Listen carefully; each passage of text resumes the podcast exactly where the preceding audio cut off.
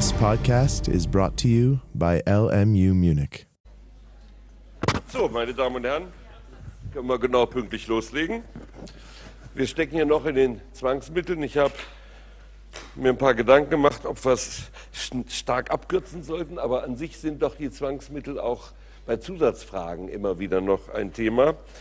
Was ich dann auch mit Ihnen heute und wahrscheinlich auch noch Anfang nächster Woche besprechen möchte, sind eben dann wieder die sagen wir mal, rechtsstaatlich prinzipiellen Probleme bei den Zwangsmitteln oder Grundrechtseingriffen. Es gibt natürlich eine Fülle von Details, die man auch eigentlich nicht in der Vorlesung zu besprechen braucht. Die finden Sie in jedem Lehrbuch oder Grundriss oder eben auch im Gesetz schon selbst.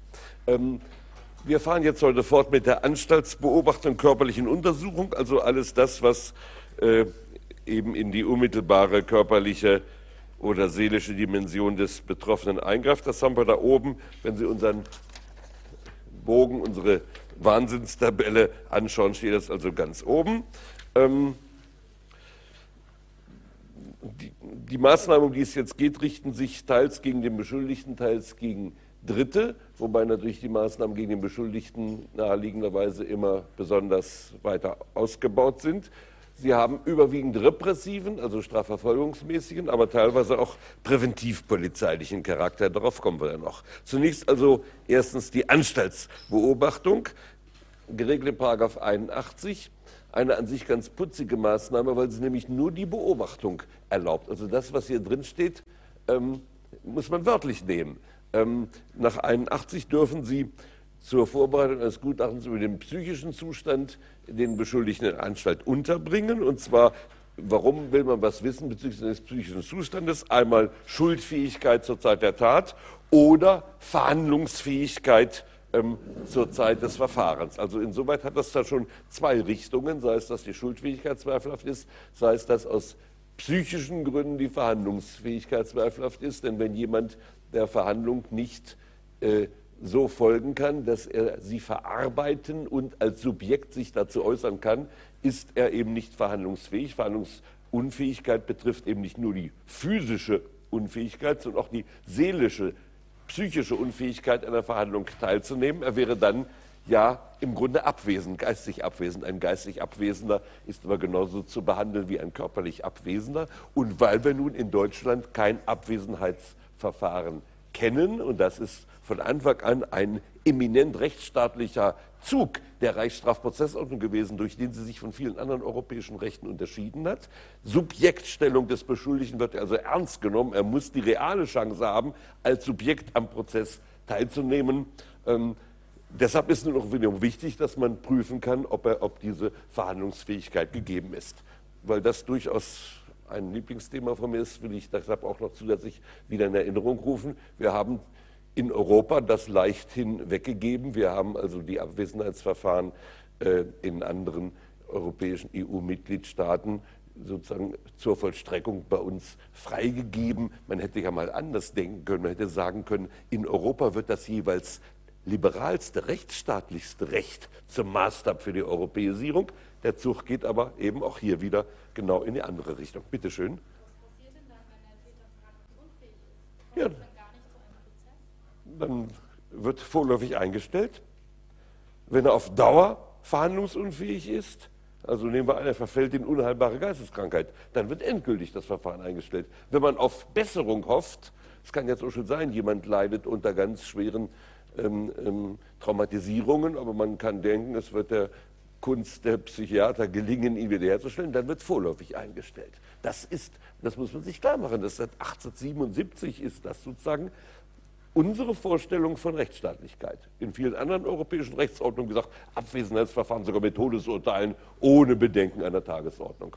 Und ähm, dann hat unsere Zypris war es damals, und Zypris hat dann gefeiert, dass sie in den entsprechenden äh, EU-Rahmenbeschlüssen über Abwesenheitsverfahren und über, äh, Vollstreckung äh, durchsetzen konnte, dass wir nur Abwesenheitsurteile vollstrecken, bei denen der geladen gewesen war, der Verurteilte. Man hat gesagt, Donnerwetter, großer Erfolg der deutschen Rechtsstaatlichkeit. Wir haben auch hier wieder die Rechtsstaatlichkeit befördert. In Wahrheit haben wir unseren Grundsatz, dass Abwesenheitsurteile, weil kein der Beschuldigte nicht als Subjekt daran teilnehmen konnte, haben wir diesen Grundsatz natürlich preisgegeben, wobei jetzt auch eine ganz, irgendwie eine, wie soll ich sagen, eine Ungleichgewichtigkeit hineinkommt, denn in Deutschland gilt das ja nach wie vor. Ja, also so weit ist die Zypris nicht gegangen, dass sich jetzt sich jetzt die italienischen und französischen Abwesenheitsverfahren in die deutsche Strafprozessordnung reingeschrieben hätte. Aber wir vollstrecken italienische und französische Abwesenheitsurteile, sofern damals eine Ladung des Beschuldigten nur erfolgt war.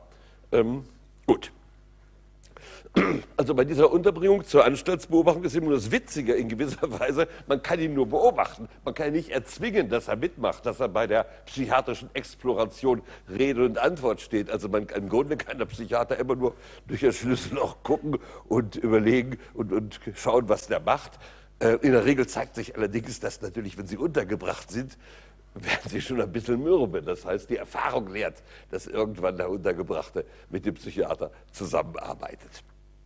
Gut, obwohl also eigentlich nur die äh, Unterbringung da ist, weiter nichts, hat man die berühmten fünf Kautelen. Das ist deshalb vielleicht auch insgesamt interessant, weil wir hier geradezu ein Kautelenfeuerwerk vom Gesetzgeber abgezogen haben. Die erste Kautel ist, es darf nicht der Ermittlungsrichter machen, sondern das Eröffnungsgericht, also das, was später für die Hauptverhandlung zuständig wäre, auch wenn noch nicht eröffnet ist. Also da wird dann im Ermittlungsverfahren, und das werden wir später sehen, beim Lauschangriff haben wir das auch schon, dann wird ein das Hauptverhandlungsgericht sozusagen, obwohl noch gar keine Anklage erhoben ist, für zuständig erklärt, weil man dem Ermittlungsrichter alleine nicht traut. Also erste Kautel nicht Ermittlungsrichter, sondern Eröffnungsgericht. Zweite äh, Kautel vorherige Bestellung eines Verteidigers. Ähm, und zwar vor der Anordnung. Also das ist sehr bemerkenswert, dass erst ein Verteidiger zu Wort kommen muss. Ähm, dann, es muss ein Gutachten vorher schon eingeholt werden. Ähm, ein Punkt, den ich schon in der letzten Auflage meines Lehrbuchs extra berührt habe, weil es das die, die Problematik aufwirft, was ist mit dem Gutachten? Muss das nach Aktenlage oder braucht das nur nach Aktenlage erstellt zu werden? Oder muss zumindest dem Beschuldigten gegeben, Gelegenheit gegeben werden, äh, äh sich explorieren zu lassen, wenn er denn will. Zwingen kann man das nicht, das folgt aus der Selbstbelastungsfreiheit. Kein Mensch kann gezwungen werden, also an der Exploration durch einen Psychiater aktiv mitzuwirken. Aber aus der Subjektstellung folgt an sich, er muss die Möglichkeit haben, bei dieser Exploration aktiv mitzuwirken. Frage, ist bei diesem Gutachten nach 81, was vor der Anordnung schon eingeholt werden muss, Gut, ein Gutachten nach Aktenlage ausreichend? Ich habe mich da vehement gegen ausgesprochen, aber vielleicht bin ich da ein bisschen zu weit gegangen. Ich habe an welchen berühmten Fall gedacht, wir hatten ihn schon, ich war den Fall Gudden, der nach Aktenlage Ludwig II. für geisteskrank erklärt hat. Es ist unstrittig, dass er schon nach damaliger äh, psychiatrischer Wissenschaft nicht legatis war. Sie können niemanden nur nach Aktenlage für geisteskrank erklären. Sie müssen ihm zumindest vorher die Gelegenheit zur Exploration geben. Und es ist ja hochinteressant, wenn man die äh, also Aufzeichnungen Guddens liest, nachdem Ludwig nun äh, der Freiheit beraubt worden war, hat er sich ein äußerst kluger, rationaler und vernünftiger Weise dort benommen, hat übrigens immer Angst gehabt, vergiftet zu werden, weshalb auch die These, er habe Selbstmord begangen, äh, jedenfalls den psychologischen Abläufen der damaligen Tage vor Ludwigs Tod grob widerstreitet. Ich will mich also gerne als Anhänger, als begeisterter Anhänger der Mordhypothese auch erklären. Führt zu weit, obwohl hier nur wieder mal im Strafprozess vielleicht auch mal reale Straffälle ja auch besprochen werden sollten. Gut, so gut. Gutens Aktengutachten war verhängnisvoll, äh, war auch unhaltbar, muss man sagen. Ähm, und deshalb ist auch die Frage, ist nach 81 ein bloßes Aktenlagegutachten ausreichend? Ich habe im Lehrbuch die Auffassung vertreten, nein, das reicht nicht aus. Es muss zumindest dem Beschuldigten Gelegenheit gegeben werden, Stellung zu nehmen, also sie explorieren zu lassen. Geht ein bisschen weit, weil man sagen könnte, na gut, das Aktengutachten ist ja noch nicht endgültig. Es soll ja anschließend die Möglichkeit der Exploration bestehen. Aber andererseits, wenn wir schon die fünf Kautilen haben, sollten wir sie vielleicht auch dann äh, ganz ernst nehmen. Und Sie haben jetzt ja den Fall, der im Moment äh, so spektakulär ist, die, wie, wie lange ist der äh, Volut jetzt in äh, Untersuchung, in, in, Unterbringung geblieben? Ich glaube sieben oder acht Jahre, weil er damals aufdeckte, dass seine Frau in einer von der Bank organisierten Steuerhinterziehung beteiligt war. Ich war also ein Skandal sondergleichen. Meines Wissens sitzt er auch immer noch und die letzten Verlängerungen sind alle durch Aktenlagergutachten entstanden. Also aus meiner Sicht schreiender Skandal der Justiz in Bayern. Und wie gesagt, beim 81, wenn man hier eine direkte persönliche Exploration fordert, würde man also die Grundrechte des Beschuldigten wirklich ernst nehmen. Dann schließlich äh, die vierte Kautel, sofortige Beschwerde möglich mit aufschiebender Wirkung. Das ist im Strafprozess grundsätzlich eher selten. Im Prinzip sind die Sachen immer gleich vollstreckbar, was ja auch einen Sinn macht, nicht wahr? Angenommen, Sie könnten gegen eine Durchsuchung mit einer Beschwerde aufschiebende Wirkung erreichen. Und nachdem das die Beschwerdeinstanz entschieden hat, ist natürlich klar, dass die Dinge, die Sie finden wollen, weggebracht worden sind. Also im Prinzip ist es klar, dass Rechtsmittel, Rechtsbehelfe im Ermittlungsverfahren keine aufschiebende Wirkung haben. Hier ist die Ausnahme. Der Grund liegt natürlich darin, wenn einer nun von mir aus geisteskrank ist, dann wird das auch bis zur Beschwerdeinstanz sich nicht ändern. Also das ist verständlich, dass man das hier ohne Ermittlungen zu gefährden also, ähm, also spendieren kann. Und schließlich die allerletzte Kortel, es darf höchstens sechs Wochen sein. Ist ja auch klar, ich meine, man stellt sich vor, insgeheim wohl bis sechs Wochen hat man ihn getestet. Wenn er dann nicht mitmachen will nach sechs Wochen, dann ist irgendwie die, Verhältnismäßigkeits, die Verhältnismäßigkeitsgrenze erreicht. Gut, soviel also zur Anstaltsbeobachtung. Nächstes ist die körperliche Untersuchung. Die spielt natürlich in der Praxis eine viel größere Rolle. Sie ist in 81a folgende geregelt. Als Standardmaßnahme bei uns natürlich im Straßenverkehr die Entnahme einer Blutprobe zur Blutalkoholbestimmung. Es ist interessant, dass es bis vor kurzem das in Österreich nicht gab. Die österreichischen Kollegen sagten immer, die waren völlig perplex, dass das bei uns so eine Maßnahme ist, die sogar bei Gefahr im Verzug vom Hilfsbeamten der Staatsanwaltschaft angeordnet werden kann. Aus österreichischer Sicht war die Entnahme von Blut nun wirklich das, was also am schlimmsten äh, in die Persönlichkeit ähm, eingreift. Und es war, ist, soweit ich das im Kopf habe, erst vor kurzem überhaupt geregelt gewesen. Früher war es nur freiwillig möglich. Sie konnten also, wenn Sie im Straßenverkehr erwischt wurden, sagen, nö, mein Blut ist mir zu kostbar.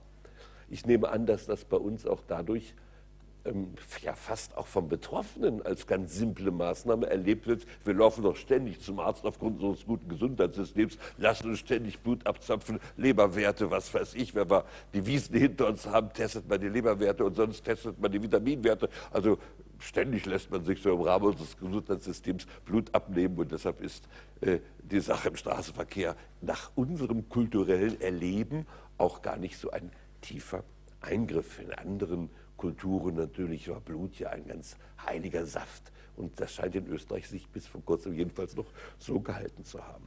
Gut, also 81a.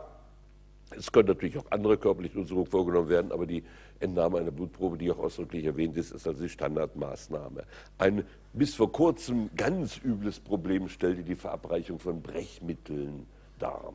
Ähm, es ist so, dass äh, eine eigenartige äh, Transportform bei der Einfuhr von Kokain darin besteht, Präservative mit Kokain zu füllen und dann zu schlucken. Also das war tatsächlich eine Standardmethode. Also scheint mir grauenhaft, aber das war so ganz üblich. Und wenn man nun also einen Drogenkurier erwischte, von dem man das Gefühl hatte, er hat also den ganzen Bauch voller Kokain gefüllter Präservative, dann wurde tatsächlich lange Zeit in Deutschland unter Berufung auf 81a die zwangsweise Verabreichung von Brechmitteln angeordnet, damit er, auf Deutsch gesagt, die Präservative auf den Tisch kotzte. Und das kam dann zu ganz schweren gesundheitlichen Beeinträchtigungen und zu Todesfällen. Und es bedurfte aber einer Entscheidung, Moment, das muss ich erstmal wieder anmachen, eine Entscheidung des EGMR um diese Praxis zu beenden, EGMR NJW 06 31 17, NJW 06 31 17, also der Europäische Gerichtshof für Menschenrechte. Ähm, die zwangsweise Anordnung war eigentlich von Anfang an äh, schon wegen eklatanter Verletzung des Verhältnismäßigkeitsgrundsatzes rechtswidrig. Man hätte ja dann den Beschuldigten äh, in Haft nehmen können, bis das der natürliche Abgang der Präservative äh, stattfindet. Ähm, und man hätte ihm die Wahlfreiheit von mir lassen können. Wenn Sie wollen, können Sie freiwillig ein Brechmittel nehmen, aber die zwangsweise Verabreichung von Brechmitteln war also ein Unding, ist auch seit dieser Entscheidung in Deutschland eingestellt worden. Gut, äh, eine in der Klausur wohl immer noch äh, relevante Frage ist jetzt die Anordnung der Blutentnahme, die Durchführung der Blutentnahme und dann die äh, Folge, das sind meistens immer die Klausurfragen der Verwertbarkeit, wenn bei Anordnung oder Durchführung ein Verfahrensfehler vorgekommen ist. Zunächst nehmen wir relativ einfach, und das ist später im Beweisverbotskapitel zu vertiefen, die Durchführung muss ja von einem Arzt nach den Regeln der ärztlichen Kunst vorgenommen werden. Gelegentlich kommt es nun vor, dass der, der es durchführt, kein Arzt ist, also noch keine Approbation hat. Ähm, das ist natürlich ein Verfahrensfehler. Und dann entsteht die Frage der Beweisverwertungsproblematik. Die Grundsätze, die werden wir ja eingehend zu besprechen haben, weil es sich dabei um eine zentrale dogmatische äh, Problematik des ganzen Strafverfahrensrechts handelt. Ähm, die Rechtsprechung sagt, grob gesagt, wenn der anordnende Beamte weiß, dass das kein Arzt ist, verletzt er vorsätzlich das Verfahrensrecht. Bei vorsätzlichen Verstößen gegen das Verfahrensrecht ist regelmäßig von Ausnahmen abgesehen, also ein Verwendungsverbot die Folge. Dagegen bei nur fahrlässigen Verstößen ist auf den Zweck des der betreffenden Norm abzustellen. Und nun muss man sagen, die Norm, dass das ein Arzt durchführen muss, soll natürlich die Gesundheit des Betreffenden schützen, nicht aber die Beweisgüte der Blutentnahme. Blut ist ja nur Blut, egal wie sie es abnehmen. Nehmen wir an, es ist also nur kein Arzt, das ist, was weiß ich, ein Pferdeschlachter. Und er sagt, ne, jetzt säbeln wir mal hier den Unterarm auf und halten da einen Eimer drunter oder so. Also Blut bleibt Blut, aber äh, die der Schutzzweck der Norm beschränkt sich auf den Schutz der Gesundheit des Betroffenen. Nun, entweder ist die Gesundheit im Eimer buchstäblich in meinem Fall oder die Sache hat, ist von dem Assistenten da gut durchgeführt worden, sodass der Schutzzweck sich verbraucht hat. Und wir haben dann eine interessante Konstellation. Nachdem der Schutzzweck der Norm sich verbraucht hat, gibt es keinen Grund, aus dem Schutzzweck der Norm heraus ein Beweisverwertungsverbot anzuordnen. Das heißt also, wenn nicht vorsätzlich vom Beamten die Entnahme durch einen Nichtarzt angeordnet wurde, dann ist der Verfahrensfehler folgenlos.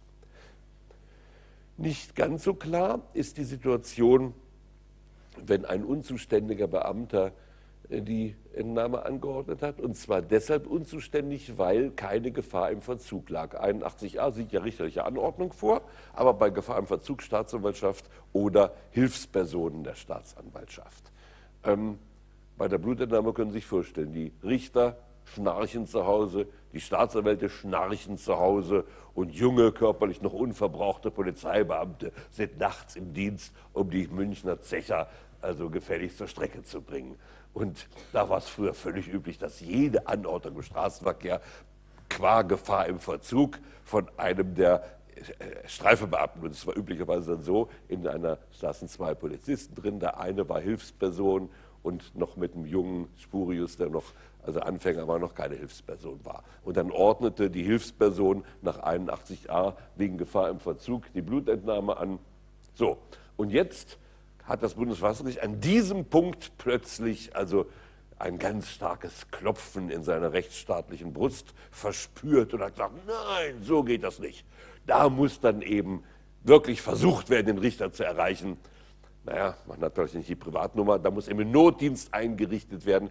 Die jedenfalls in den großen Städten müssen die äh, Amtsgerichte dann ermittlungsrichterliche Notdienste einrichten und zumindest oder so ähnlich wie beim Piepser, was weiß ich, Sie müssen jedenfalls einen Ermittlungsrichter möglichst versuchen, telefonisch zu erreichen.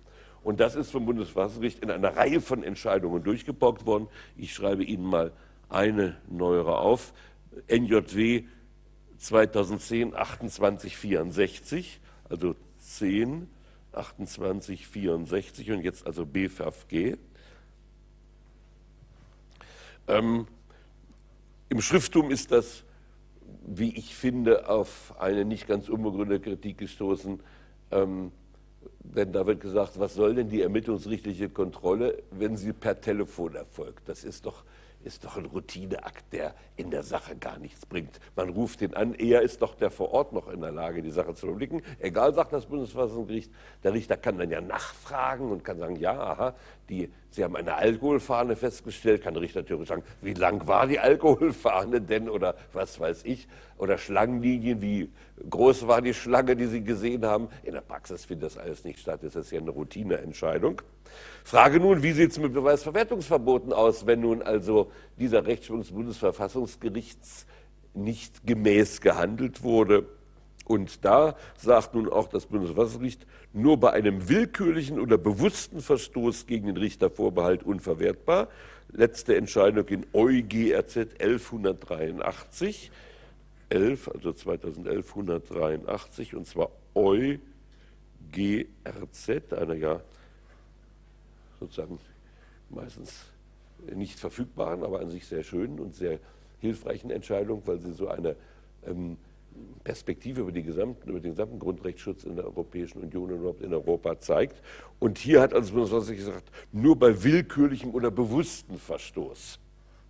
Also man wird das wohl so lesen müssen, der Polizist muss zumindest den Versuch machen, einen Richter zu erreichen. Und wenn die Sache nun nicht in München spielt, wo sie in der Edstraße äh, sicherlich die ganze Nacht einen Ermittlungsrichter sitzen haben. Nehmen wir mal an, in einer entlegenen Waldgegend des bayerischen Waldes, da können Sie davon ausgehen, dass Sie keinen Richter telefonisch erreichen können, dann wäre es also auch verwertbar. Dagegen in München würde man jetzt wohl sagen müssen, ähm, das müssen die Polizisten wissen, wenn sie nicht wissen, in der Edstraße anrufen, um da den Nachtdienstrichter zu bekommen, dann wäre das unverwertbar. Gut, soviel zur körperlichen Untersuchung. Erkennungsdienstliche Maßnahmen, das nächste in 81b, das sind vor allen Dingen die berühmten Lichtbilder und Fingerabdrücke, also die Aufnahme in die Verbrecherkartei. Das ist eine primär strafprozessuale, aber unter Umständen auch präventivpolizeiliche Maßnahme. Ähm, zunächst klar Fingerabdrücke für den Erkennungsdienst. Nehmen wir an, Sie haben äh, am Tatort Fingerabdrücke gefunden. Dann müssen natürlich jetzt vom Beschuldigten die Fingerabdrücke aufnehmen, um sie damit abzugleichen. Das ist also eine strafprozessuale Maßnahme nach 81b. Ähm, die spätere Aufbewahrung nach Ende des Strafverfahrens wurde bisher herkömmlich als präventivpolizeiliche Maßnahme angesehen und das ergab dann äh, inzwischen geklärte, früher sehr klausurträchtige Probleme des Rechtszuges, also als strafprozessuale Maßnahme, geht es nach 98.2.2 analog. Also alle Maßnahmen im Ermittlungsverfahren, die von einem Hilfsbeamten äh, angeordnet werden können, analog 98.2 Absatz 2, durch Antrag zum Ermittlungsrichter angegriffen werden. Und gegen ermittlungsrichterliche Entscheidungen gibt es grundsätzlich die Beschwerde nach 304 StPO. Also das ist der normale Rechtszug im Ermittlungsverfahren oder Rechtsbehelfszug. Also Sie können Antrag an den Richter nach 98.2.2 analog stellen und danach Beschwerde nach 304. Bei präventivpolizeilichen Maßnahmen dagegen gilt der Verwaltungsrechtsweg, 40 folgende Verwaltungsgerichtsordnung. Ähm, wie sich diese an sich über lange Zeit eingespielte ähm, Rechtswegteilung in Zukunft verhält, weiß man noch nicht genau, weil das Bundesverfassungsgericht jetzt die Idee hatte, dass es antizipierte strafprozessuale Maßnahmen gibt. Ähm, also zum Beispiel, Sie speichern die DNA, darauf komme ich vielleicht noch oder sonst nächste Stunde, ähm, für zukünftige Verfahren, weil Sie gleich sagen, der Kerl wird sicher bald wieder zuschlagen, dann haben wir schon mal seine DNA gespeichert. Und das ist sozusagen eine antizipierte Strafverfolgungsmaßnahme für künftige Verfahren. Und da gibt es neuerdings die Idee, das sei dann auch eine strafprozessuale Maßnahme. Wenn man das ernst nimmt, müsste man aber eigentlich sagen, auch die Speicherung der Fingerabdrücke ist ja eine antizipierte strafprozessuale Maßnahme für zukünftige Strafverfahren. Und dann wäre die Rechtswegteilung, die wir jahrzehntelang praktiziert haben, im Grunde genommen vom Tisch und man hätte die Sache wieder einheitlich zusammengeführt, 98.2.2 und 304 nach der Strafprozessordnung. Gut, über 81b läuft auch die Gegenüberstellung als Mittel des Erkennungsdienstes, die zusätzlich auch in 58.2 erwähnt ist. Vielleicht streiche, schreiben Sie sich einen Bleistift ganz dünn daneben, Sie auch 58.2. Also Gegenüberstellungen sind erkennungsdienstliche Maßnahmen, die über 58.2 zulässig sind und über 81b auch. Ähm, interessant, ähm, hier gibt es nämlich Probleme. Einmal, das hat sogar das Bundesverfassungsgericht ähm, beschäftigt, Änderung von Haar- und Barttracht zum Zweck der Identitätsfeststellung. Bundesverfassungsgericht 47 239.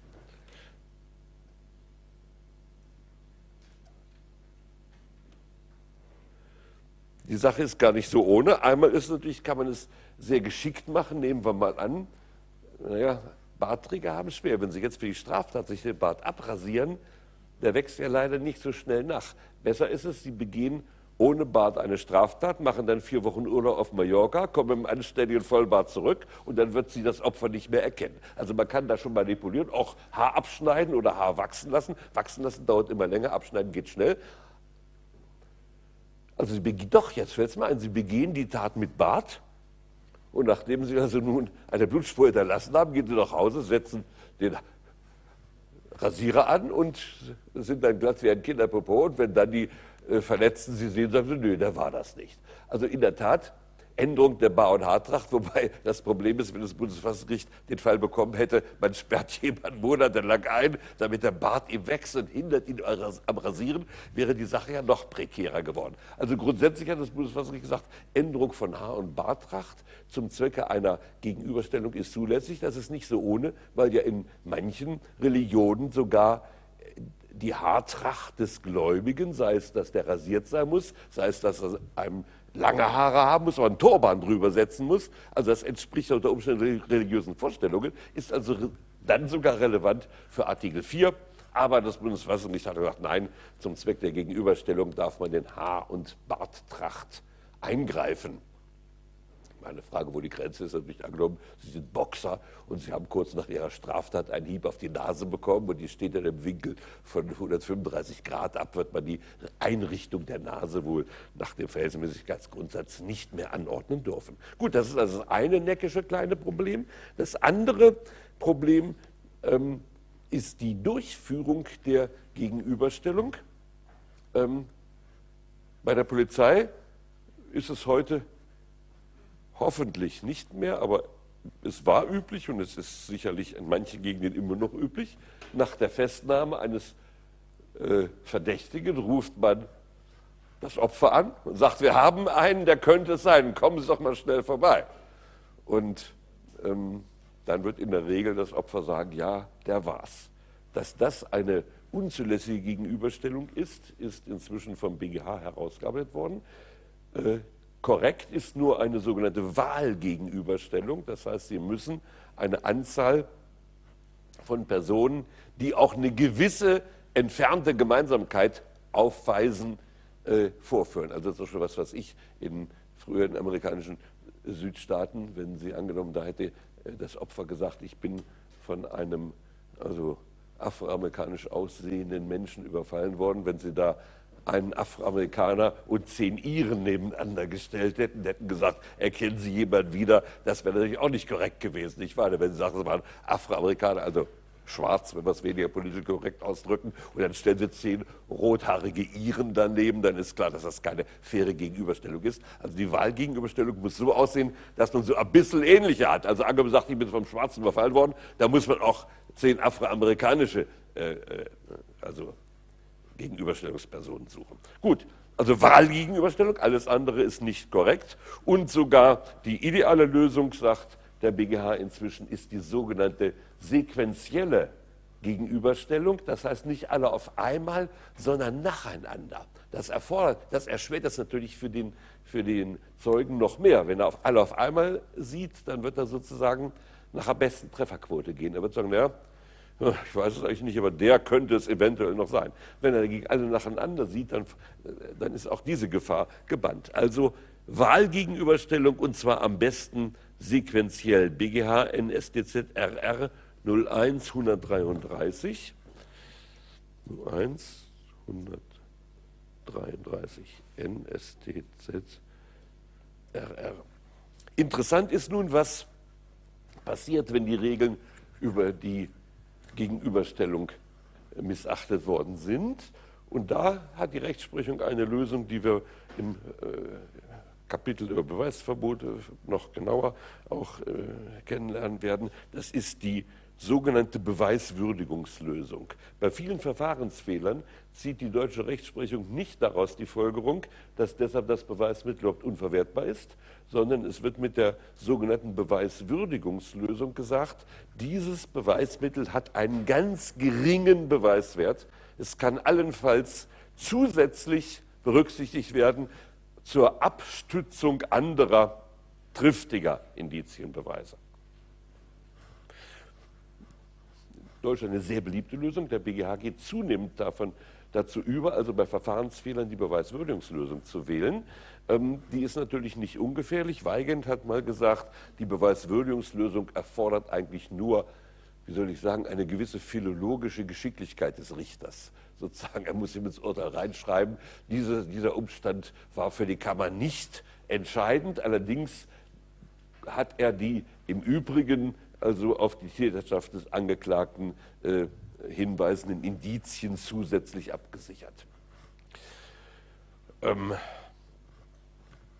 andererseits, also die Sache ist, wie soll ich sagen, schwierig, denn wenn Sie statt der Beweiswürdigungslösung immer eine brutale, eine brutale einseitige Lösung, also Beweisverwertungsverbot annehmen, dann passt das irgendwie auch schlecht zu einem Strafverfahren, der wie der deutsche Straf, das wie der deutsche Strafprozess auf Grundsatz der Ermittlung der materiellen Wahrheit aufgebaut ist. Denn immerhin auch ein sozusagen kontaminierter oder etwas verschwimmelter Beweis kann ja in einem Gesamtindizien Geflecht durchaus noch eine gewisse Rolle spielen. Und wir müssen uns ja auch darüber im Klaren sein, dass zum Beispiel der Zeugenbeweis ein vielfältig, also fragiler und, und, und, und zweifelhafter, schwankender Beweis ist. Sodass also man in der Tat sagen muss, ähm, gerade zumindest bei der, also bei der Verletzung der Regeln der Gegenüberstellung, ein Rest äh, Beweiswert kann man dem dann noch zumuten.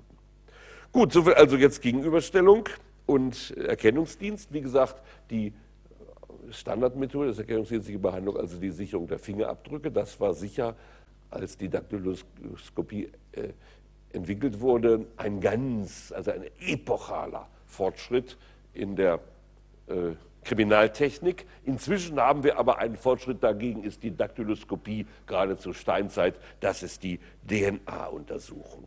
Jetzt also römisch viertens DNA-Untersuchung, das, was man volkstümlich den genetischen Fingerabdruck nennt, um eben anzuzeigen, es ist ein ähnliches, ähnliches strukturiertes Beweismittel wie der Fingerabdruck. Und das ist heute jetzt im Gesetz ausführlich geregelt, 81e folgende. 81e folgende, der genetische Fingerabdruck.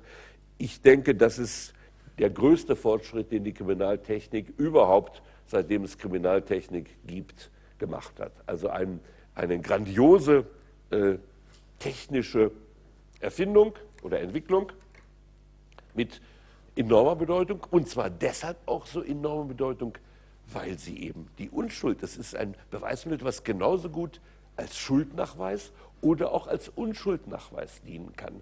Es sitzen auf den äh, Death Rows, also in den Todeszellen amerikanischer Gefängnisse, immer noch Dutzende von zum Tode Verurteilten, für die bereits erfolgt oder womöglich zu erwarten, ein DNA-Nachweis, dass sie nicht äh, die Straftäter sind.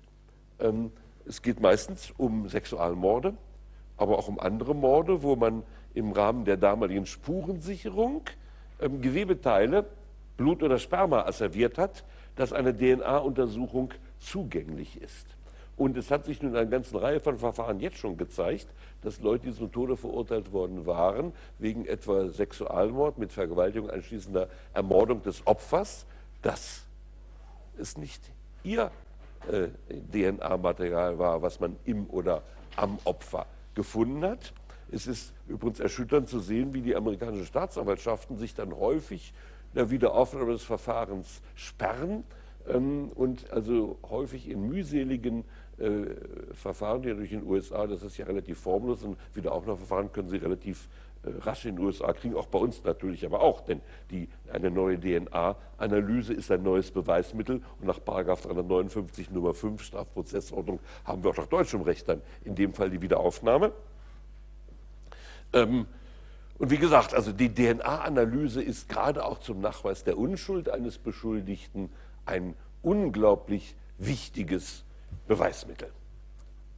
Auch historisch gesehen, also was, was da noch an äh, historischen Schätzen schlummert, nicht wahr? Also ganze Dynastien können Sie äh, im Grunde genommen dann neu definieren, wenn Sie die DNA untersuchen, nicht wahr? Zum Beispiel auch bei Ludwig II., von dem, was äh, gerade hatten. Ludwig II. war ja selbst der Meinung, dass sein Vater nicht der bayerische König, sondern ein Offizier am bayerischen Hofe war. Das könnte man heute alles leicht feststellen. Frage, ob man es will. Vielleicht äh, setzt man manchmal lieber nicht die DNA-Analyse an, aber die, das Entwicklungspotenzial der DNA-Analyse kann gar nicht überschätzt werden. Also eine grandiose Entwicklung.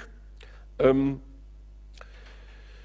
der BGH hält immer noch daran fest, dass die DNA-Analyse, weil sich nur eine statistische Wahrscheinlichkeit äh, ergibt, durch andere Beweise abgesichert werden muss. Also BGH 37 156 37, 156 und 38, 320. Es ist nämlich so, dass bei der DNA-Analyse, das ist klar, weil es ja ein statistisches Verfahren ist, ist dann immer eine Fehlerquote von 0,0003 oder so Prozent womöglich übrig. Und sagt der, BGH beurteilen, die allein sich darauf stützen, das geht nicht, ihr braucht weitere Indizien.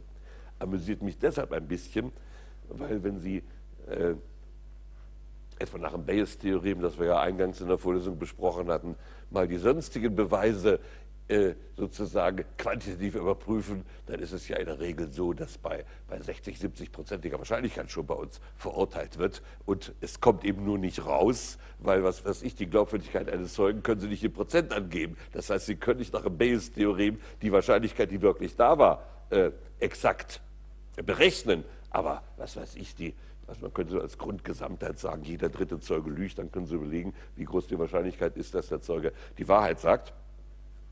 Kurz und gut, ich finde das sehr, äh, äh, also formal vom BGH, dass er sagt, auch 99,998 Prozent reichen allein nicht aus. Wir brauchen dann noch eine weitere, äh, ein weiteres Indiz. Ähm, gegen den Beschuldigten können diese Maßnahmen der DNA-Untersuchung angeordnet werden. Entweder, wenn er schriftlich zustimmt, oder natürlich richterlich. Das ist klar, bei Gefahr im Verzug wieder wie üblich Staatsanwaltschaft und Ermittlungspersonen. Also das ist ja kein Problem. Interessant ist die, die ja, vielleicht zwei Sachen, DNA-Reihenuntersuchung ähm, und die Aufbewahrung von DNA-Spuren. Ähm, die Aufbewahrung für künftige Straftaten ist ausdrücklich äh, vorgesehen also, und auch Anordnung 81 Gustav 81g ist der Moment, wo haben wir es jetzt? Dürfen nur nicht mehr vorliegt sind. Ohne schriftliche, darf ohne durch das Gericht, also die Anordnung hat sich 81g Absatz 3 Satz 2 durch das Gericht und da muss man das alles wahnsinnig begründen. Also äh, hier ist wirklich sehr viel verlangt. Und dann Absatz 5. Sie dürfen beim Bundeskriminalamt gespeichert und nach Maßnahme des Bundeskriminalamtgesetzes verwendet werden.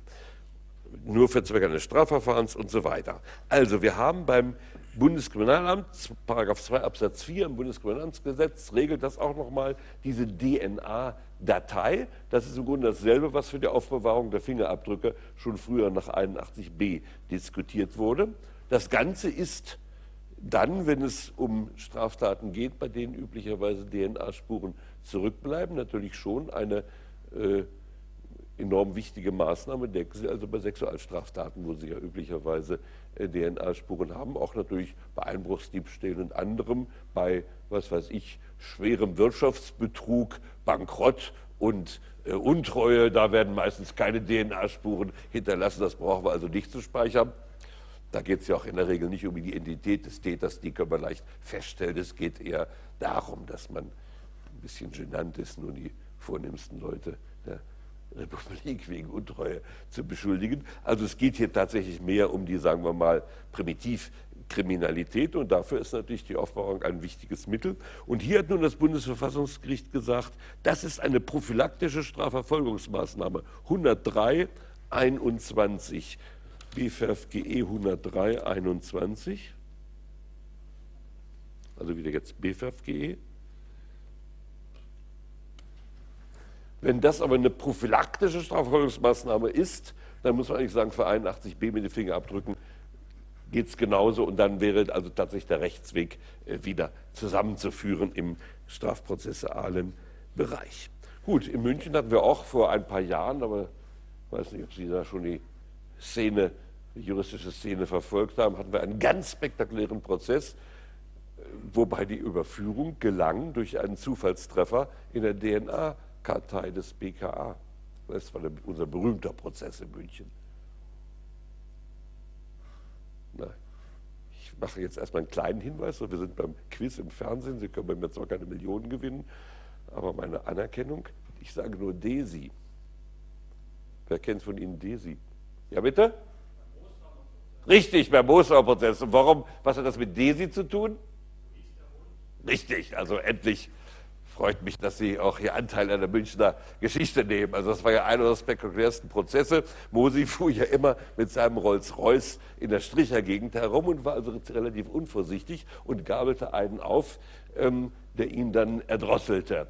Und der ließ aber eben ein paar äh, kleine äh, DNA-Spuren zurück und dann hatte man sofort einen Treffer in der DNA-Kartei und damit war binnen kürzester Zeit ähm, der Mosi-Prozess aufgeklärt, obwohl es also, wie gesagt, das ist ja sonst schwer. Jemand nimmt anonym jemanden mit nach Hause, der anonyme Täter verschwindet wieder. Ohne DNA-Kartei haben sie natürlich normalerweise überhaupt keine Chance. Also der Mosi-Mord, ähm, Mosi und Desi, dieses in München jetzt fehlende äh, illustre und pittoreske äh, Duo, ähm, der Mosi-Mord konnte also nur aufgeklärt werden.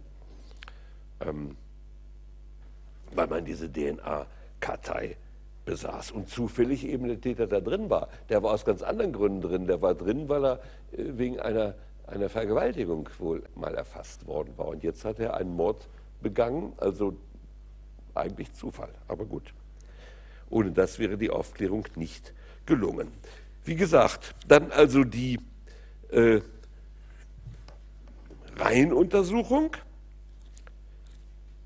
also das sogenannte DNA-Screening, was natürlich einerseits auch eine enorme Ermittlungsmaßnahme ist, die es erst seit kurzem gibt. Andererseits ist die natürlich wegen ihrer breiten Wirkung also schon etwas, was enorm eingreift. 81H, also die DNA-Reihenuntersuchung oder DNA-Screening 81H.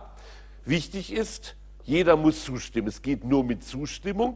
Verdachtsunabhängige Maßnahmen gegen Unverdächtige, also das geht nur mit Zustimmung. Interessanterweise nehmen auch die Täter an DNA-Reihenuntersuchungen regelmäßig teil, obwohl sie darüber aufgeklärt werden, sie müssen nicht teilnehmen, sie können freiwillig teilnehmen. Und die Täter nehmen immer daran teil. Ich nehme an, weil sie Angst haben, wenn sie nicht teilnehmen, werden sie gleich zum Beschuldigten. Tatsache ist aber anerkannt in der Rechtsprechung, dass die bloße Nichtteilnahme natürlich jemand nicht zum Beschuldigten machen kann. Denn da er nicht verpflichtet ist, teilzunehmen, kann die Ausübung eines Rechts nicht etwa einen Tatverdacht begründen. Das hat der BGH völlig zu Recht festgestellt. BGH 4956, 49, also BGH 4956 also er kann deswegen nicht als äh, Beschuldigter geführt werden. Ähm, offenbar trauen aber äh, die Täter, die ja wissen, dass sie Täter sind. Also stellen Sie sich vor, Sie haben, Sie hätten, also jemand hat, was weiß ich, nach einem Volksfest am Rande des Zelts eine Vergewaltigung begangen, anschließend im kleinen Dorf jetzt in München, da ist übrigens anerkannt, Reihenuntersuchungen müssen doch noch einen überschaubaren Personenkreis abdecken. Also stellen Sie sich vor, Vergewaltigung auf dem Oktoberfest, alle sozusagen reifen und noch nicht völlig senilen Münchner Männer werden zum DNA-Reihentest bestellt. Also für irre Vorstellung, also was weiß ich, 400.000 oder was, was äh, würden dann also ihre DNA abliefern müssen. Das geht nicht. Das Ganze funktioniert also nur in engen dörflichen Verhältnissen. Was weiß ich, Feuerwehrfest in Niederbayern. Der ganze Ort hat überhaupt nur 350 Einwohner, sagen wir mal 100 Männer im sexuell aktiven Alter. Das geht dann schon. Und dann müsste ja der Vergewaltiger wissen, dass er jetzt dran ist. Also so schlau müsste doch inzwischen jeder sein. Und komischerweise liefern die freiwillig ihre DNA ab. Das ist, das ist ganz merkwürdig. Ich vermute, der Grund ist tatsächlich, dass sie nicht die Entscheidung des Bundesgerichtshofes regelmäßig zu Hause lesen. Wenn Sie BGH 4956 kennten, dann wüssten Sie, dass die Verweigerung der Ablieferung ja noch kein Grund ist, Sie als Täter zu führen. Aber gut, Sie sind vielleicht, vielleicht lesen Sie den BGH und Sie sagen, der BGH ist doch weltfremd. Natürlich dürfen wir förmlich nicht zum Beschuldigten deshalb erklärt werden. Aber dann wird irgendwie eine Aussage so hingedreht, dass wir dann doch förmlich beschuldigt werden können. Dann kommt die richterliche Anordnung und dann sind wir sowieso dran. So ähnlich stelle ich mir vor, sieht es dann in den Köpfen der Betreffenden aus. Gut, ähm, ja, damit haben wir die Dinge, die also alle mit, sagen wir mal, Körper, Eingriffe in den Körper des Beschuldigten und von Zeugen vernehmen sind fast durch. Wir müssen vielleicht noch, und die eine Minute kann ich mir noch nehmen. Ähm, es gibt ja auch die körperliche Untersuchung, also bei Unbeteiligten. Und da muss man sich merken, da gilt der sogenannte ähm, Zeugen- oder Spurengrundsatz. Untersuchung anderer Personen ist in 81c geregelt. Äh, und das ist wesentlich enger als beim Beschuldigten 81c, nämlich nur, wenn sie als Zeugen in Betracht kommen, soweit es zur Feststellung von Spuren dient. Also es müssen Zeu mögliche Zeugen sein und man muss Spuren suchen am Körper. Das heißt zum Beispiel, es sind keine Eingriffe, etwa wenn wir wissen wollen, der Zeuge war da vielleicht so sturzbetrunken, dass der gar keine vernünftigen Wahrnehmungen gemacht hat. Da geht es nicht. Wir dürfen nicht eine Blutprobe jetzt entnehmen, um festzustellen, ob er vielleicht alkoholisiert war. Es geht also nur bei Zeugen zur Feststellung von Spuren an ihrem Körper. Also sehr eingeschränkt. Das hängt aber eben damit zusammen, dass man sagt, die Zeugen ähm, dürfen nicht hier mit körperlichen Eingriffen gegen ihren Willen versehen werden. Natürlich können Zeugen sich damit einverstanden erklären, was weiß ich. Der Gericht, also äh, der äh, ermitteln will Polizeibeamte sagt, Sie wollen das so genau gesehen haben, Sie haben noch eine Fahne, äh, die reicht ja von hier fast bis zur Theresienwiese. Und dann sagt sie, nein, ich habe immer so eine alkoholische Ausdünstung, weil ich heute Morgen Termin getrunken habe. Sie können mir gerne Blut abnehmen, dann sehen Sie, dass ich 0,0 Promille habe. Also der Zeuge kann sich freiwillig dazu bereit erklären. Er kann aber nicht gezwungen werden. Bei Spuren dagegen kann er gezwungen werden. Also angenommen, die Vergewaltigte will, sagt er nein, also, äh, also DNA-Analyse, Spermasicherstellung, das will ich nicht. Vielleicht hat sich ja jemand anders beschuldigt. Da kann sie gegen ihren Willen also dazu gezwungen werden, dass die Spuren also sichergestellt werden in ihrem Körper. Schließlich bei Toten, bei Leichen ist es so, da macht die herrschende Meinung äh, relativ äh, nicht viel Fehlerlesen. Die sagt Leichen, das ist ja sozusagen, sind, da greife ich ja nicht in äh, Grundrechte von Menschen ein und deshalb sind und Leichenuntersuchungen gehen nach 94 über Beschlagnahme. Ich, ich beschlagnahme die Leiche und da kann ich dann alles suchen, was weiß ich, DNA-Material, Alkohol in der Leiche drin. Also Leichen sind dann sozusagen grundrechtlich gar nicht geschützt. Klar, Sie können ja auch keinen grundrechtlichen Status mehr geltend machen.